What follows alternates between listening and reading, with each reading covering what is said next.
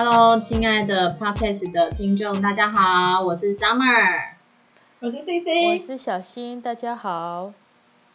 大家好，呃，来到一个悠闲的下午，我们刚刚今天哦，真的为自己准备一些小点心，嗯、c c 你吃的那个是什么？燕麦片加红豆，对。对我就那种红豆，整个满间都是那个味对啊，超厉害的。那是那个小新，你有喝下午茶吗？你今天下午茶是什么？看不到，这什么？感觉就是热量很高还魂梅，泰国航空哦。那个五我知道，它那个到底是什么？头等舱，它其实哈就是一种那个叫什么酶啊，一种酶，但是它把籽去掉，然后把那个肉的部分剪成一块一块的，就梅梅果肉啊。对，就是一般的干梅而已。那台湾很多哎、为什么一定要买泰国？因为是头等舱的客人才可以享用，屁啦！昨天那个你在吃屈这个就外面都在卖啊你在搭他们的头等舱。哦，你的虚荣心很重哎、好啦，那不我了果汁好像啊，是这样 大不了啊就埋一下他们的梅啊，哦。好啦，什么梅？不是发霉的梅，是梅子的梅，大家不要误会。还魂此梅非梅，彼梅，还魂呢、呵，吃了会还魂吗？吃了会失魂落魄。哦，好啦，那我们这些那个失魂的妇女们来聊一下。我今天看到一篇文章，很想我一早就分享在我们的群组里面。我觉得那篇文章是是大陆和一个很有名的写手，如果大家有兴趣的话，其实是可以去订阅他的文章，叫连月。可是好像前提之下，他必须你必须要有微信号、欸。如果你有微信号的话，可以去订阅公众号，里面有很多内容。如果你对看简体字不排斥的话，我蛮建议你可以去看看连月的文章。对，那当然，他可能里头是有些他们呃中国的一些呃风俗民情跟习惯去写出来的，但是我觉得我们同是华人圈嘛，所以应该有些观念其实是互通的啦。他其实今天讲他讲的那个抬头，就非常有兴趣，就很符合我们现在我爱小白的乐色化。的这个主题，因为我们其实在讲股市，在讲投资嘛，他就讲的是量化财务自由。哇，这六个字其实就很吸引我，就把它点进去。因为连月啊，他常常就是要回答一些那个他的呃书友、他的粉丝的问题，大部分都会问那个呃感情问题呀、亲子问题这些。对，长时间都是这个，很少在谈就是投资这样。然后今天刚好看到他在提这个，那他提这个也是因为他的。呃，粉丝提了这个问题，好，他说什么是财富财务自由？财务自由它必须要量化，这是大家都知道嘛。可是它直接分分成两种，你的财务自由就是一种是有负责任的，一个是不用负责任的。然后我想说，什么叫有负责任，不用负责任？好，原来很简单，就是财务自由也可以啊。我今天就净身出户啊，把小孩、老公全部抛弃了，我就出去。带一个波，带 带个碗，去路上乞讨，我也可以建立财务自由，不用工作啊。现在台湾人这么友善，就是友善，然后然后又会就是可能看到你这样子失魂落魄啊，然后呃衣那个衣不蔽体的状况之下，可能都会想要接近你这样。所以其实我在想，哎，好像财务自由其实就有分有责任、不责任。啊，不用负担责任，或者是你要呃穷游还是富游，好、都自己来决定。所以其实我看到这篇的时候，其实很有感触。他其实当中还有讲一个，他说，其实我们在量化财务自由的时候，其实就用呃倒回来看，因为有时候我们想说，我们未来到底要准备多少钱，好像有点难去估算那个数字，因为坊间太多的说法。那我觉得这说法其实挺符合我们，呃，挺符合我们所想的内容。他说，你其实可以倒过来想，好，倒过来想，意思就是说，我们在处理呃整个人生八大事情，其实就跟你的财务自由有关，是哪八个字？其实就是生老病死跟衣食住行，对吧？好像是这样子诶、就是年岁越来越大的时候，就好像每次都在处理就是生老病死跟衣食住行。对，那这个部分呢，其实是我在看这篇文章的时候非常有感触的。对他其实最他说就是，如果你像行行这件事情，你要处理其实很简单啊，就是我们现在应该开车上路都没有规定说富人才能上路，穷人不能上路的。对啊，所以其实我们跟那个有钱人上路的那个自由度是一样的。可是重点来了，重点是你开什么车吧？你想开七八十万的 Toyota，还是呃要开上千万的跑车？哎，这个等等级就有差了。所以其实行大家都自由，只是我们习惯的呃，就是这些外在事物的 level 是要到哪里，是自己去定位的。但是最难处理就是住，还有老跟病。对，这个应该就是比较在人生上面比较大的支出。对他后来文后他有个建议，就是嗯，如果说你要接下来处理这个住，然后老还有病的状态之下，其实你意思就是你要准备你的退休金，所以这也是我们为什么一定要及早投资的一个最终目的。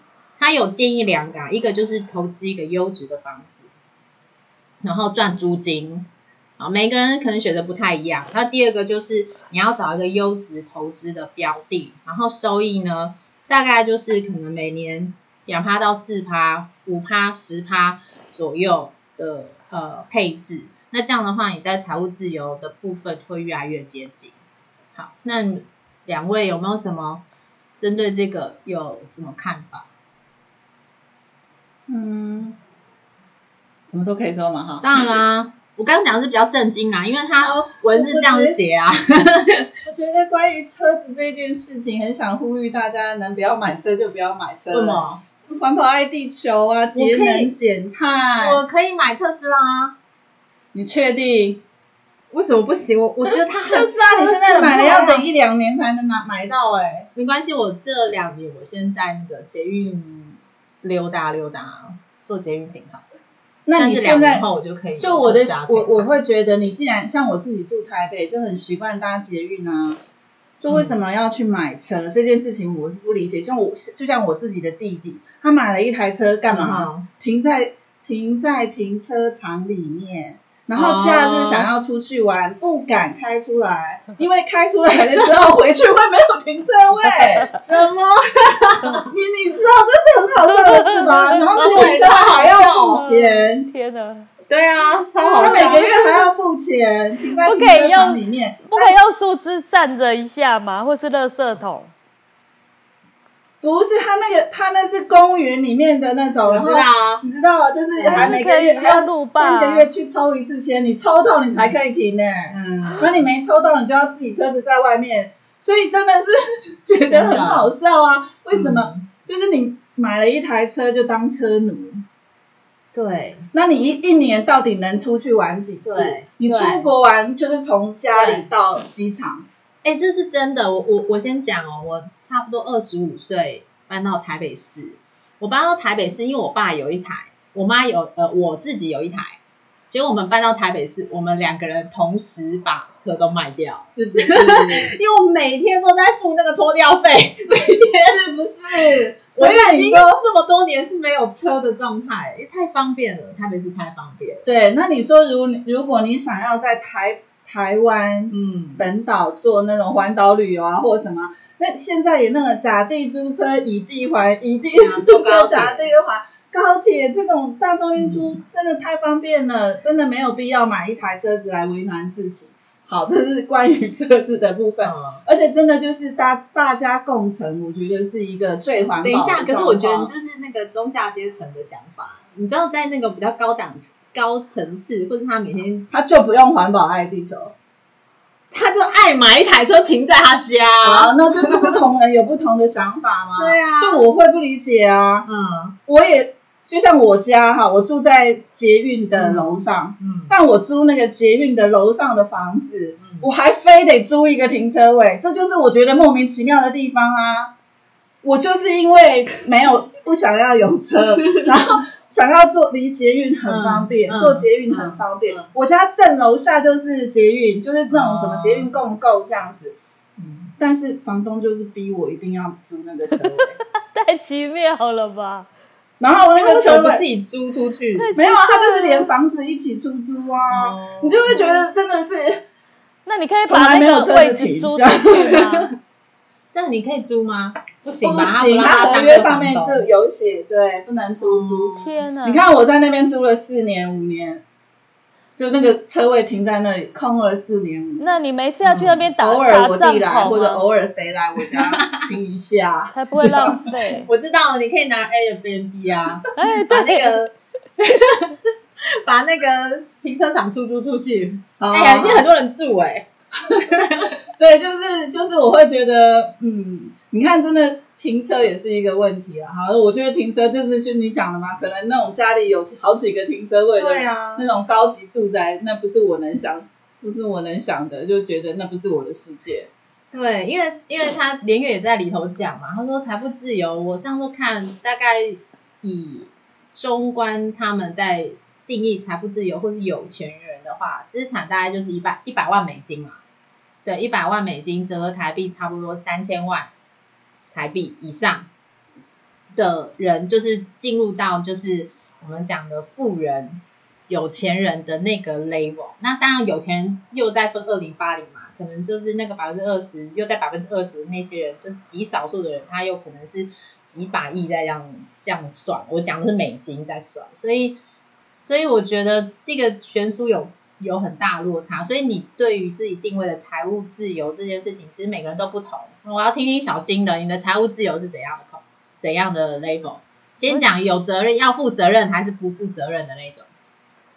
因为等一下，我想插话，OK，好，你插。就你知道现在在国外有一个很严重的问题，嗯就是老人开车驾车这件事情，什么意思？这样会怎样？很严重吗？大了，然后呢？然后他还在开车。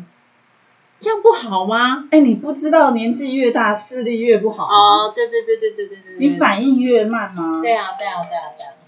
对，那他因为他年轻的时候买了一台车，然后呢？然后打到了七十。岁、八十岁，只要车子没坏，他就一直开啊。对啊，我觉得我每次看到那个新闻，我都觉得很可怕。嗯，七十五岁，日本很多超过嗯七十岁的人还在当计程车司机。你可以，你可以想象吗？所以我现在要都要先问一下先生你，哎、可是我们台北市很多六十几岁在开车哎、然后跟我吹嘘说什么我我这样子开了四十年哦，四十年这样算一算就差不多六十多岁，然后他就说我买了两间房子什么之类，然后讲说我就很想 always 说大哥你可以给年轻人一点工作做吗？对没啊。办法，他可能没办法。对啊，那说不定他要去那个那样 Uber 开放的时候，还去给那他拜托年抗议。年轻人不要来跟他哦我。扯远了，扯到社会问题去了。哎，好，小心。大家好，就好讲一下那个那个呃 Summer 讲的连月啊，我也其实追很久。他是一位检察官，然后但是后来哎是律师，后来检察官变律师。啊，他的他在大陆我们说公众号算是一个很特别的存在，但就是说因为他很专业啊各方面。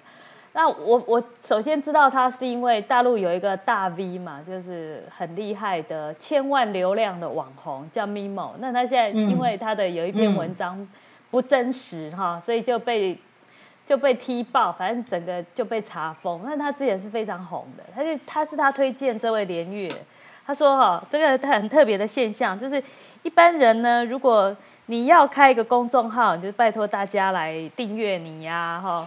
然后关注啊，你要在那边拜托的。结果这个连月开公众号哦，非但不用拜托，还是要打赏的。他就开一个打赏的功能。那他每一篇打赏打赏，现在最近可能比较少，不知道是不是疫情的关系。那我有一段时间没有注意了，一直到 Summer 间提起。那他之前的那种打赏，他打赏可以从五块钱到二十块人民币不等。我也打赏了好几遍，因为我我就看他那个，因为你如果看他的文章，他是其实会有数据，你开过公众号你就知道，谁看你的文章，其实你都知道，就是那个微信号会跳出来。我现在想说，我常常看人家文章不打赏，好像使用者不付费的感觉，不好意思，所以我也打赏了好几次，五块钱的，哎，五块钱就二十五块台币，对不对？那他每一次打赏哦，这差不多几百个人，五六百个人，也就是说，他一篇文章赚多少钱？五六百，算六百好了，一个人都五块好了，没有二十块的，就每个人打赏都最低起跳五块钱而已。他一篇就是三多少？三千，好，那他天天都有哎，他天天都有哎，他对啊，对他的文章很多，对，而且他的文章字数不多哎，应该都不会超过一千个字哦。可能有一千呐，有一千，就差不多一千他就收了。我觉得好像反正就是非常短。那当然你可以说他言简意赅嘛。啊，他跟他老婆两个都是那个律师嘛，所以常常会回答一些法律问题。只是说他的姿态挺高的啦。我后来有一点不想看，因为他读者哈就很多的吹捧啊，每个人都是。把他赞美到天边去，然后感谢啊，吹捧一大堆，然后他都很简单，只留留两个字、三个字，我就觉得他有点太高冷了，我就不大想看。不过事实上，他教会很多观念。第一个，他刚刚小那个西西讲的那个车子，我也觉得非常哦，非常对，就是他也不要人家买车，就是大众住工具。然后他，但是他吹捧大家一定要买房，而且他他他在讲一个观念。他一直在教育，就是我们大陆的女性同胞哈，不要为了家庭付出太多。那个家庭就是娘家，因为我们知道，可能台湾人还好，那中国人本来就重男轻女嘛，那又以嗯，就是对岸的状态会比我们更严重一点，就是重男轻女，所以很多家里有弟弟或哥哥的女儿就很惨，就一直被父母亲压榨。啊，如果说这个哥哥或弟弟成才哈，那顶多他以前打工的就是抚养弟弟念大学啊，自己牺牲没有念大学，抚养弟弟念大学。那他如果不成才，以后可能又要一直跟你要钱什么的。然后他就一直讲说，千万不可以就是让你的家人情绪勒索，然后把你可能你结婚的那个婚姻家庭全部牺牲拿来补贴你娘家的。的的人的生活，或是那个欠债的无底洞，所以他就一直在教这些姐姐妹妹们要不可以那么心软，不然就是害自己。我他他在讲这些，所以其实也是很帮助很多人啦，把一个把一些脑袋打通，不要那么的呃可可怜的委屈自己，牺牲 自己，就觉得挺好。那我觉得那个西西刚刚那个。车子真的是很好笑，假日不敢开出来，因为回去没有地方停。那他请问他什么时候要停车开开那部车？所以就很少开啊，没开。像他，像他多少钱买的？拿东西，他骑欧都拜。嗯，他不开车哦，我知道了，就有车。他他他他就是要载老婆孩子的时候才会开，是不是？出去玩的时候才开。但是假日出去玩人都很多啊，对，就是变得也不敢出去啊。那他当初买那部车，真的就是为了叫带家人出去玩？对。哦。你看，买了一部特斯拉，环保也没有用，没机会环保。而且听说挂没有啦，挂牌创造工作机会啊，挂牌就掉价，对不对？挂牌就。多少两百万买的变一百万，然后一年又多少？我也是觉得，哎，我真的是可能是我们这些女人的想法。你怎么知道说那男性同胞听到说嗯车子是第二个老婆，或者是对不对？身价身价，那你自你自己有能力买都没问题呀。但如果是当然是贷款，然后全家人要勒紧肚皮那种的，我就觉得，嗯，对啊。我今天去买菜买水果，我都用走的，我就觉得。其实我走到哪里，我老公都会说：“我载你，我载你。”走到那个小七也要我载你。我说：“拜托，走路很好哎，很很，我回来就不用去慢跑机慢跑嘛，对不对？”然后我今天在路上走着走着同时，我就觉得老公的功能好低呀。就如果连开车带你去哪里哪里你都不用的话，我没有住你们天龙国，你们有那么方便的。交通工具我还没有，但是嗯就觉得连台中都很方便啊！你生活机能能多复杂，对不对？嗯，哎呀，对啊，而且现在很很多人很懒得出门嘛，就是叫个外卖，叫个富邦达，对，就可以活活下来了。所以其实刚刚讲到那个财财务自由这件事情，其实每个人的那个量化的定义其实不太一样。我相信在各位听众的心中也是真的不太一样，但是嗯、一定还是有些水平吧。会听 podcast 的人一定会选择我们那个古玩小白的乐色话这个呃聊天室进来，一定也是想要知道说在当中会不会听到一些消息是可以呃帮助他赚钱的，或是有些获得。对，所以虽然我们讲乐色话，但是我们还是会带一点知识啊。那我们来聊聊一下，就是这两天，应该不是这两天，就是昨天跟今天嘛。因为美股它几乎是跟我们不同时间运作，那再加上呃，我们现在主力会是在标普五百这个部分，所以几乎是二十四小时在呃上上下下。那各位有没有什么新的消息？因为我们每天都会看一些 YouTuber 的分享或直播，你们有听到什么吗？西西，你最用功了，这是我们三个里面最用功的。标普五百就是上个礼拜连涨了四五天嘛，对，所以它现在就是在平盘在盘整的时候，嗯所以就是在那个原地上上下下上上下下一直盘，嗯，不上也不下，就是停有点停滞的状况，对，所以它就是如果要长期放着的人，就再忍耐一下，别那么早买，别那么早买，还是就还会再跌啦。哦。你你是我认看为它还会再跌，但你就是要那个挂买挂好啦，因为像我自己觉得，我发现啊，它大概四点收盘的时候就会冲一波，或者是跌一波。像哦昨天的最低点就是收盘，嗯。它收盘的时候是昨天一整天的最低最低嗯哦，所以其实你可能挂一个稍微低一点的，有可能会捡到有可能对。哦。就我知道那个小新好像有一个三千五一直挂着，你挂几天了，小新？所以昨天三千五你挂几天？最低是三五二一哈，三五二四嗯，所以这二一二四，所以二一二四我忘了。所以这个小姐就是一晚没睡的意思哦。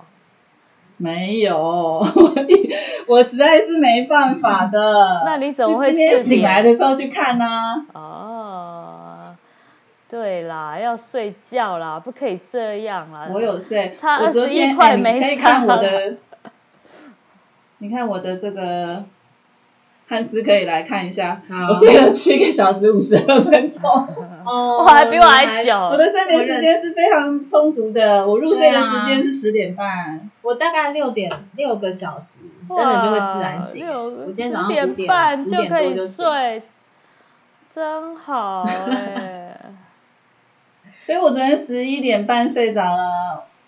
昨天我的那个标普五百赚四十，但我没有卖，我觉得它应该会涨。嗯，但是今天一早醒来它是跌的。我跟你讲为什么？我我今天我有今天在路上走，结果呢，嗯我那个姐妹群主贴了一个什么，拜登呃不对，川普说有一万一千人胆敢宣誓他们为拜登作弊。我想说，因为美国大学应该是搞定了，但是又没搞定，因为有人不认输嘛，他就觉得他。嗯，说真的，我我如果是川普，应该也很难认输。你想想看，你昨天才是全世界最有权力的男人，你今天什么都不是。虽然还没卸任啊，但是真的很很情何以堪，所以能挣扎就挣扎一下。更何况他们国家这么多人，对不对？虽然说研究出来这个选举人票的方法好像已经是目前最完美的了，要不然应该每一个要竞选的人都会抗议吧，都会想说，哎，我们先把这个选举制度推翻，我们再来选，应该是 OK 的，但是还是一定会有一些无为不为状况，就是票没有投进去啊，什么鬼的，反正就就所以还有的吵了，应该是只要我们的川先生不认输，这应该美国股市应该还是会震荡一下，上上下下的。会觉得对啊所以我看都不能看到每一次登入就涨一百那种感觉就不好玩。对啊，我我我相信那时候就是我在听古玩，他当时去呃也没有说弃台股，他是他放了一些台股，但是他是呃长期持有先放着，嗯，但是他在操作，就是他每天能够去做一些进出，然后赚价差这个部分的话，他会会选择美股，原因是因为美股比较有那个上冲下行的那个状态，所以他会觉得比较刺激，然后比较有获利的空间，然后他也说他讨那个投报也不错，所以就是为什么很多人会去选美股是这样？那因为最近他的选举的局势的确会让人家上上下下，所以就是会有很多的不确定因素。对，但是我相信还是还是长远来看，它就是会有一些呃既定的趋势。但是实在是现在的那个选举好像一直都没有定案，然后包括他们的疫情，今天好像也很严重哎、他现在三万，对，嗯，不，是说是一天增加十三万，可是现在他们已经在比什么，你知道吗？比哪一个哪一个州？好，听说德州现在那个染病人数已经破百万了、他们在比谁破百万，哪一个州破百万？我真的有点傻眼哎、我想这这这个疫情在美国真的很严重。我今天要进去那个中华电信，不对，台湾大哥大。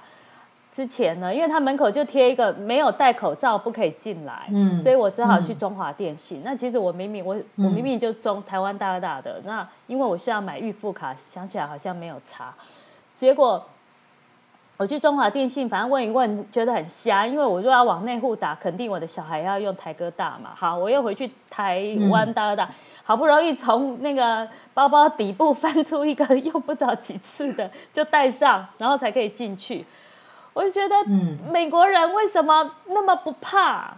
他但凡有我们台湾人的一百分之一的害怕，他们哪能会变成一天十三万例？我那一刻真的觉得超级悬殊超大的。你看我们台湾零确诊几百天了，零确诊是什么概念？就是所有台湾本土的人应该啦，应该只要不要是种什么无症，就是应该啦，肯定可以这样讲，就没有人得武汉肺呃不新冠肺炎。那所有得的人都是在机场就被拦截了，他们要不就是送去检疫中心，要不然就什么像泡泡有没有用一个泡泡把它包起来，就是那那种泡泡概念，就是一人一车的那个概念。然后把他们送去哪里？十四天，那你万一真的怎么样，你要去送医院啊？真的怎么样，你才可以放出来回家之类的。那台湾都没有的情况下，你去哪里？你去那个去什么卖场？哪里？哦，今天那个学校，就是那个我女儿的学校办运动会，运动会大操场阳光普照，哎，但是他都在大门口放一个检测，就是你要通过发烧的话，它红灯就会亮亮亮，那会叫哦，嗯会挤会叫，太可怕了哔。哔哔哔哔。像百货公司偷东西一样吗？奇怪啊，美国人崇尚自由，也不是这样啊，我我真不明白哎，这为什么脑袋差那么多？我们台湾人为什么这么害怕？嗯 直接问这样好了。我们说人家为什么都不怕，嗯我们我们在怕什么？或许真的不可怕。我我们我们是真的被那个啦，被之前那个 SARS 影响到，然后每个人都本来就有防疫观念，所以我自从 SARS 之后，因为我当时在 SARS 的时候有参与一阵子防疫嘛，所以平时就有准备口罩的习惯，所以我们家都固定准备两盒医疗的口罩，所以一开始大家在疯抢的时候，我是蛮蛮悠哉的，因为我们家就已经有囤货这样。所以其实本来在以前来说，我们经过 SARS，还有包括呃一些比较重大疫情或什么的防灾啊，或什么，我们其实都会比较怕死。比如说九二一的时候，大家都会有准备那个防灾包啊，对啊，然后 SARS 都会准备口罩啊什么的。然后因为我们又比较高密度的那个城市嘛，所以可能真的就是在防疫上面我们是比较关注的，而且重点是我们会有一个习惯，没戴口罩会被歧视。呃，对，我刚开始是这样啊，就我有一次坐公车的时候，我忘记准备小孩子的口罩，然后我戴口罩，你知道我被瞪的要死、嗯他说这个妈妈是怎么了？只自己戴口罩，小孩子没戴口罩。重点是那时候还没有要求在公车上要戴口罩，我就被歧视了。嗯嗯，所以你敢不你戴吗？该歧视啊！我自己怕死，小孩不用 不用管他吗？反正就是我那个时候想说，不是没有规定一定要戴吗？我只是因为就是就戴着这样子，然后就是这样。反正我意思说，这个是整个民情跟呃跟美国极大的不同。那当然，他们的政府官员出来呼吁这件事情，也是要占一点责任啊。其实以前以以他们这种嗯十三万个人，根本去到哪里都是都是你要怕死了，你要怕死了，就是说。你十三万个人，你都不知道分布在哪里，你去到哪里都那都是要带 N 九五的，怎么对啊，怎么怎么就不怕啊？就觉得那个是小感冒没有关系啊，得了也没有关系。嗯，台湾人就觉得得了就死掉了。对，而且是，对，会很会很就是几乎是用眼神就把你杀死了吧？如果你没戴口罩的话，就已经是非常那个十大罪恶之首了，这样子。好啦，那西西，你昨天还有你今天还有看到什么新闻是你觉得值得跟大家分享的情报？嗯，我情报哦，我自己没有看到什么新闻，觉得很值得分享的情报。但是我今天买了阿里巴巴跟斗鱼反向操作，它跌到谷底的时候我买。阿里巴巴嗯一涨上去又跌，涨上去又跌，哦然后它现在又跌嘛。那对，你怎么觉得？你怎么知道那是谷底？嗯，我心里的谷底，哦，你这心里会设一个底就对了，就到这里我觉得买。我觉得现在已经是很便宜的价格了。哦，对，然后现在可以买，它也许明天后天又跌，但我觉得已经是底，已经是我心里觉得非常划算的价格。对，其实其实重点是你得在时机点上面出手啦，因为你不太可能去买到绝对低点，或是卖到嗯绝对高点。那如果你永远都设一个最低最低再进场，然后就这样错过它，错过它，然后看到最高还会再高，结果没有卖，然后就不敢卖。嗯，对，所以那因为我挑的这两只股票都是那个，中国的、啊，对，都是中国的。那我、嗯我觉得蛮好的，整这一说只，我今天还其实做了一件事情，但是没有结果。台湾到底有什么公司在美国上市？应该有很多啊。我查我查不到这个资讯。诶，像那个我认识的一个朋友，他就在 Garmin 上班，然后 Garmin 是做那个卫星导航，那他主要是做呃大部分服务的是航空业，所以他们公司在美国上市的时候就会配息给配股给自己的员工。我是说，你去搜寻嗯关键字啊，台湾公司在美国上市，没有相关的资讯。可能是你搜寻的关键字有问题，一定是有，不然就换名字，不叫那个名字。好像好了，就反正我现在没收到，我回去继续努力做功功课。我就会觉得，哎，蛮全面的。开始嗯我买了一些美股啊，嗯然后我也现在买了那个阿里巴巴嘛，中资的，嗯对中，资的，然后买了一个那个线上游戏的直播的嗯，公司，嗯我觉得蛮好的。然后我也想要开始有买一些台湾在美国上市的公司，但我今天是还没找到。那你怎么没有打算要在台湾定期定额的又入了五百美金，哦，所以你在 eToro 又存了五百进去。对，好，那你说的定期定额是每个月嗯。目标是五嗯百美金嗯。在里头，嗯。嗯。那差不多一万出头，一万一万四。好，那那你刚刚说你想支持台股，那你怎么没有买台湾的股票啊？就直接进去买了一家公司就？还也是许也许可以买不久的将？来我会，但是目前我我对 eToro 很满意。哦，所以你目前还是对台股没兴趣？不是不是，我现在是因为我才接触这个平台没有多久，嗯，那我自己觉得这样的买卖还非常的适合我，哦我我觉得还蛮好玩。台湾有一些呃平台 App 是可以直接操作台股的啊、那跟我还目前还没有缘分，哦，那对，原来投资也要看缘分。哇哦目，前没有人分享给我说啊，哪一个平台很好啊，什么的，不用手续费啊，然后哦可以刷卡、啊。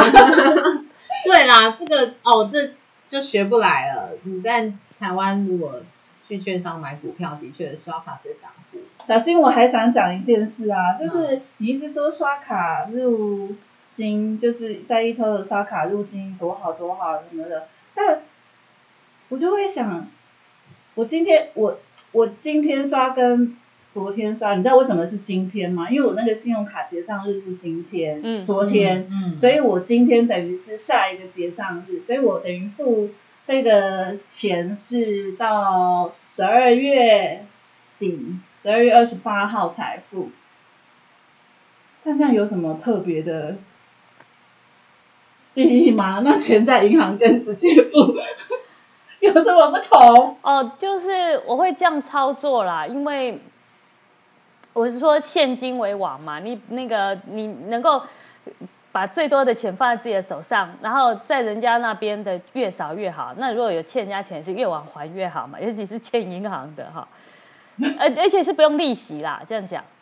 不用利息的最好，所以有些那你说拿是拿在手上，不是就在银行里吗？不是呃你的你的结账日我我听不懂。如果是以我的玉山卡来说哈，它是嗯十八号，就每一个月十八号要还，对不对？好，例如说我我再来最最新的账单是十一月十八号结账日的最后一天，嗯还款日的最后一天，我如果十九号还，他就要加我利息咯，还要说我违约什么无为不什么鬼的，所以呢，但是十一月十八号结账日的不对，十一月十八日还款的最后一天，还什么时候的款？就是上一个月，上一个月就是十月三十一号以前，我刷的卡的所有的欠债，全部在十一月十八号你要还，你要还清的话就是十一月十八号。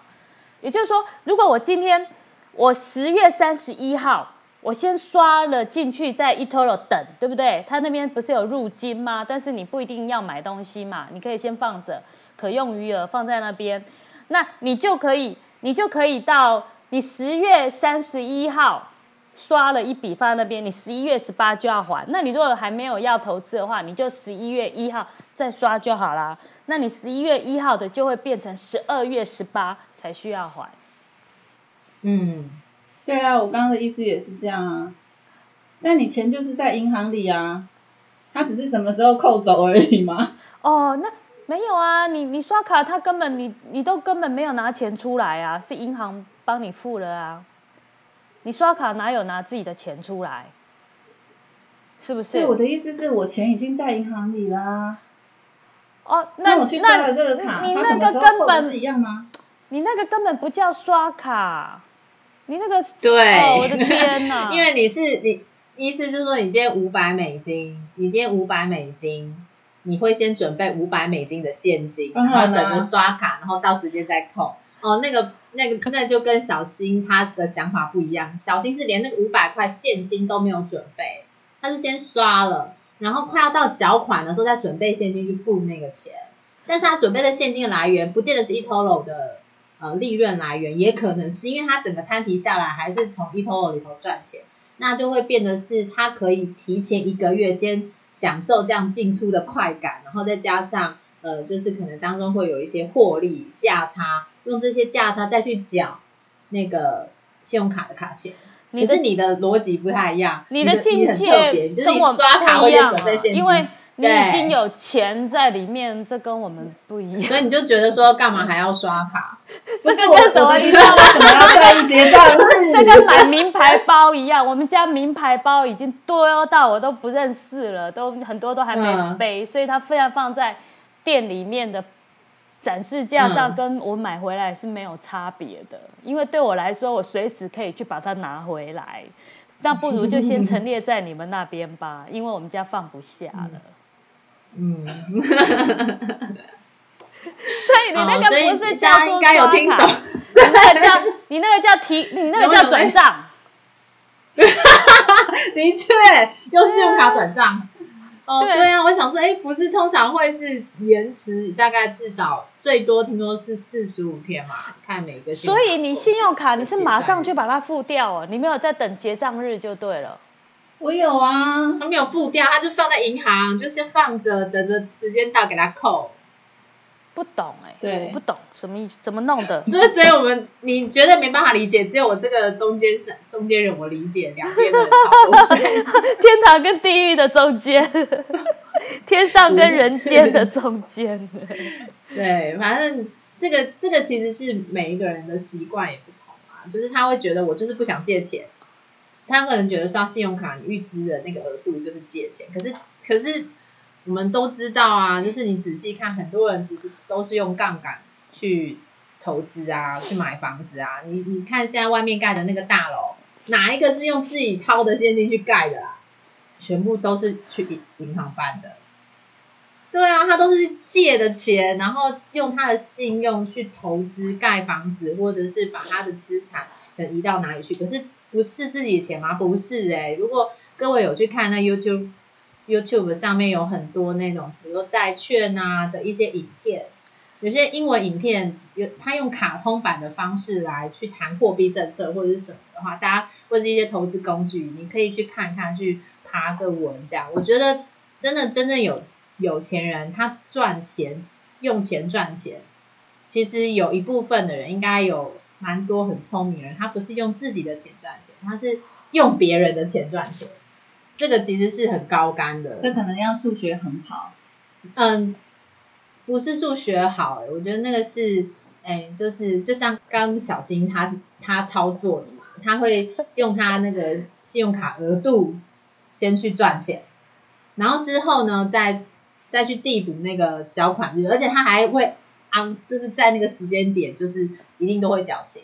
每个人的那个习惯都不太一样，所以其实今天我们看整个美国股市，因为一直都来回震荡嘛，然后我刚看呃新闻，就是几乎都在跌，就是美国股市也在跌，亚洲也在跌，可是好像台湾是有在涨的趋势，好特别哦，这真的是让我其实啊跌破眼镜。其实就是像西西这样，一天赚个四十块、五十块美金也可以啦。你就是用功一点。当然哦，当然哦。其实如果说你呃三个月都没赚钱，然后下一个月赚回半年的钱也是 OK 啊。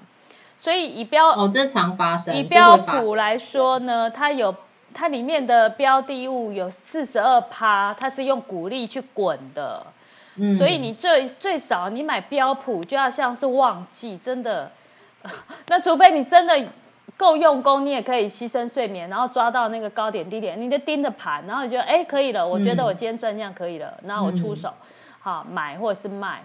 不然的话，你就是你看它的股利四十二趴，而且标普的那个那个获利来源啦，有四十二趴是股利股利滚出来的，那就是复利、嗯。嗯复利的力量嘛，负利率的力量，嗯。负哦，不是不是 minus 那个负，是那个呃复复杂的复，哈复利去滚出来的，所以我我是比较喜欢。呃，三个月没赚钱，然后下个月赚回半年的钱，或是放个一年，然后十万变二十万这种的。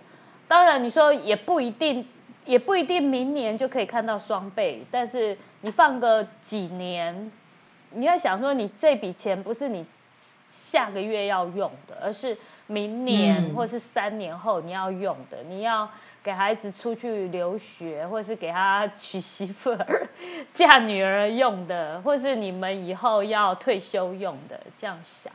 嗯，好，所以其实就依照大家自己的习惯跟呃喜欢这样子，就是比较刺激的玩法，或者是比较中长期悠哉悠哉的玩法，大家都可以去参考喽，可以找到你自己适合的投资方式。那我们今天的 podcast 就到这边，因为有很多的内容，我相信大家可以消化一下。